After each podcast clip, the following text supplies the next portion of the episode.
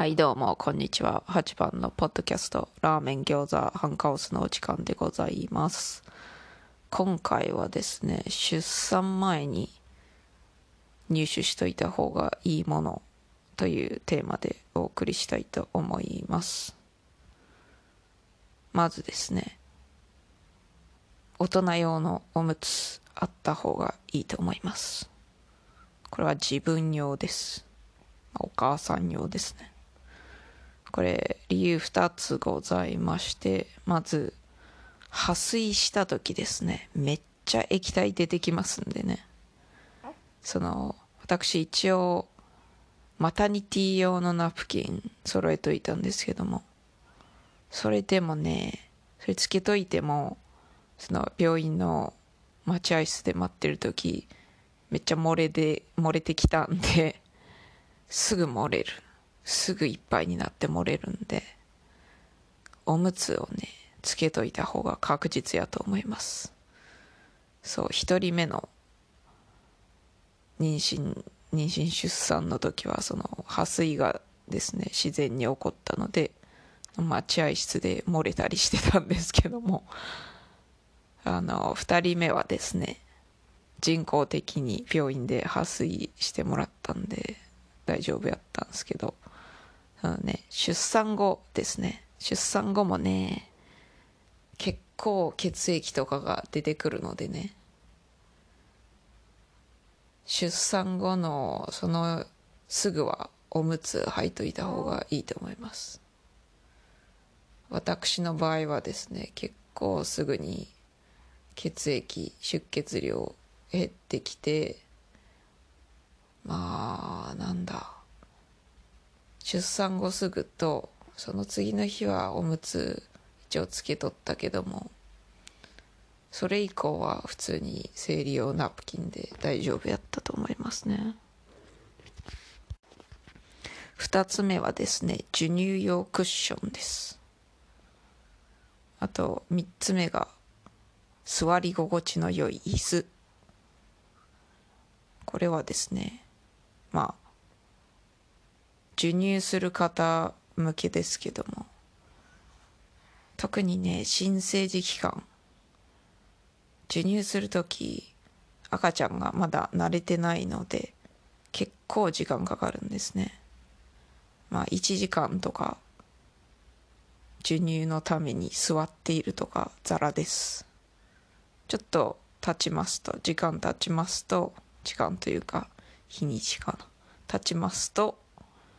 赤ちゃんもだんだん慣れてくるしおっぱいも母乳の生産がもっと増えてくるのでだんだん授乳にかかる時間短くなってくると思うんですけども特にね最初の方は結構時間長いんで座り心地いい椅子でないとだいぶきついと思います。そして授乳クッションがありますとまあ赤ちゃんがまだちっちゃい頃は授乳クッションプラス自分の手で支える方がいいんですけどもある程度大きくなったら授乳クッションだけでよくてそれで両手自由になるんでねだいぶ楽ですよ。授乳クッションなかったらね常に自分の手で支えていないといけないのでね赤ちゃんを。構疲れますね。それから授乳する時なんですけども赤ちゃんですね。結構飲んだ母乳を吐き出したりするんですね。最初の頃はあんまり飲む量も少ないから吐き出す量も少ないんですけども赤ちゃんが大きくなるにつれてものすごい勢いで吐いたりするんで授乳するとこう例えばですねまあフロフローリングの床なら別に拭きゃいいんですけどカーペットの場合はね掃除するの大変なんで床にカバー的なものをつけといたらいいと思います。授乳するとこの下にカバーつけといたら掃除が楽になります。それから私は別に買わんかったけどあった方がいいかもしれんもんはですねドーナツ型クッションです。これはまあ一般的には G になった時とかに使うやつ。真ん中に穴が開いてるのでお尻とかが痛くならないっていうやつですね。で出産した場合はもうお股周りが痛いのでね人によってはそのお股が裂けたりしましてでそれを縫ったりお医者さんに塗ってもらったりせんなあかんのでそれが痛いんですね。で私の場合はですね1週間産後1週間ぐらい結構痛かったんですけどその後だいぶ良くなりましてね。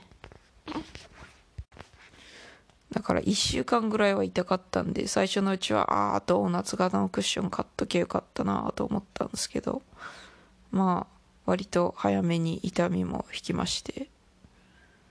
だから別にまあ買わんでもよかったかなと思いますけどただあった方がいいとは思います。でまあそのドーナツ型のクッション買っといたら G になった時とかにもね楽かもしれないんでね。まああっても困らんと思いますけどね。まあどっちでもいいんですけどやはりあった方がいいかなと思います。次はですねおむつ交換台でございます。これ日本で一般的なんかわからないんですけどオーストラリアではまあ一般的ですね。おむつを交換するための台です。その台がなかったらさ床とかで交換することになってねおむつを。で腰ただでさえ産後でいろいろと腰痛かったりするのにさらにそうやって床でおむつ交換とかしたらだいぶ腰に負担かかったりするんでね。おむつ交換台があると立ったままおむつ交換できて楽ちんなのでまああった方がいいと思いますよ私は。めっちゃ楽ですね。そのおむつ交換のカートみたいなやつなんですよねなんというか。おむつ交換する部分とその下に棚的な部分があるのでおむつ交換に必要なもんをそこに置いておくという感じでね私の場合はお風呂場の近くにそのおむつ交換台今置いてあるんですけどだから赤ちゃんを洗った後にさっとおむつ交換台で体拭いたり服を着せたり、まあ、おむつも着せたり履かせたりか。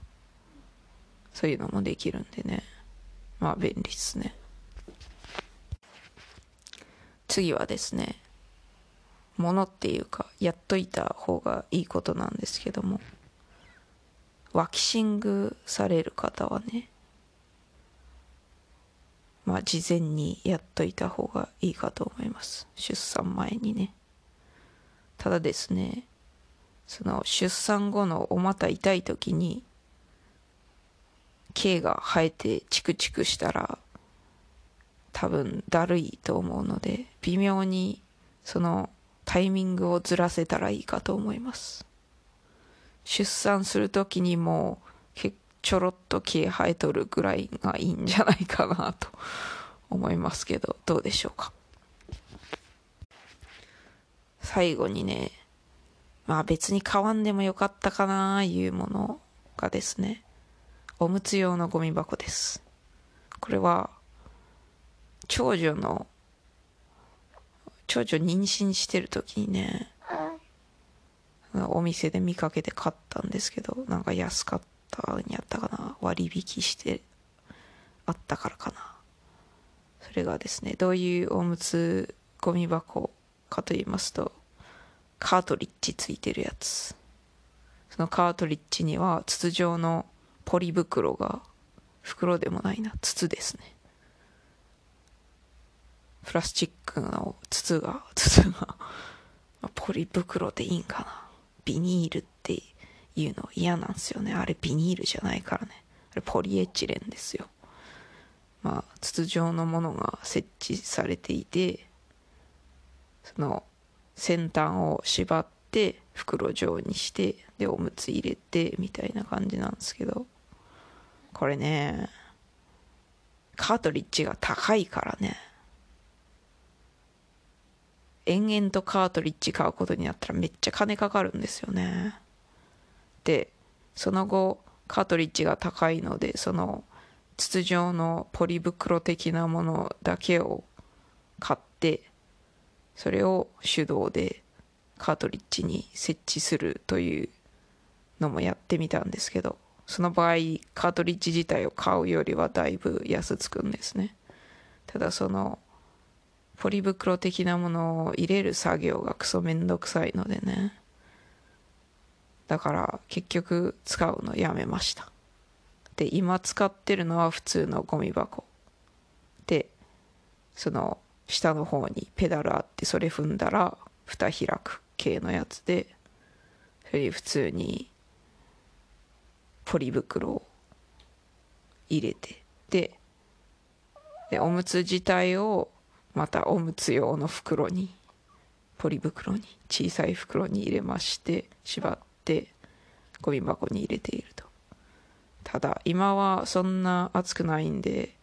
そんなに問題ないんですけども、うんこのおむつはね、さすがにね、めっちゃ匂うので、それはそのちっちゃいおむつ用のポリ袋に入れて縛って、まあ、外の外にあるゴミ箱に捨てるという感じですね。別におむつ用のゴミ箱買わんでも普通のゴミ箱きちんと蓋が閉まるタイプのものであれば大丈夫かと思います。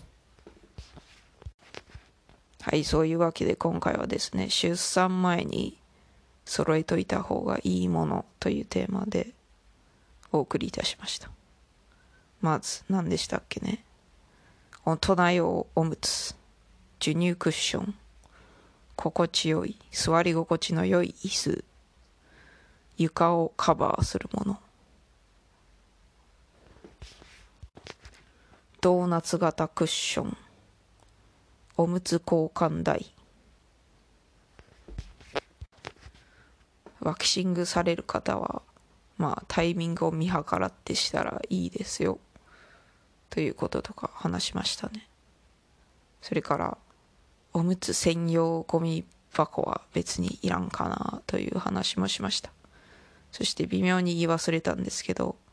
生理用ナプキンは大量に揃えといた方がいいと思います。まあ、最初はおむつ使っときゃいいんですけども自分用のね。時期にそんなおむついらないぐらいの出血量になりますんでそういう場合は生理用ナプキン使った方がいいんですけど私の場合はね週1で買い物行くんですけどそして小さい赤ちゃん連れての買い物とかめんどくさいじゃないですか。だ買い物はですね、宅配にしてるんですけどもね。で、生理用ナプキンの必要な数を少なく見積もってしまいまして、ああ、こりゃ足りなくなるなということになりまして。で、ウーバーイーツでちょっと買い足したんですけどね。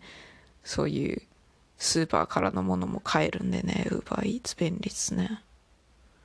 なのでね、セリオナプキンを大量に買い込んでおいた方がいいと思われます。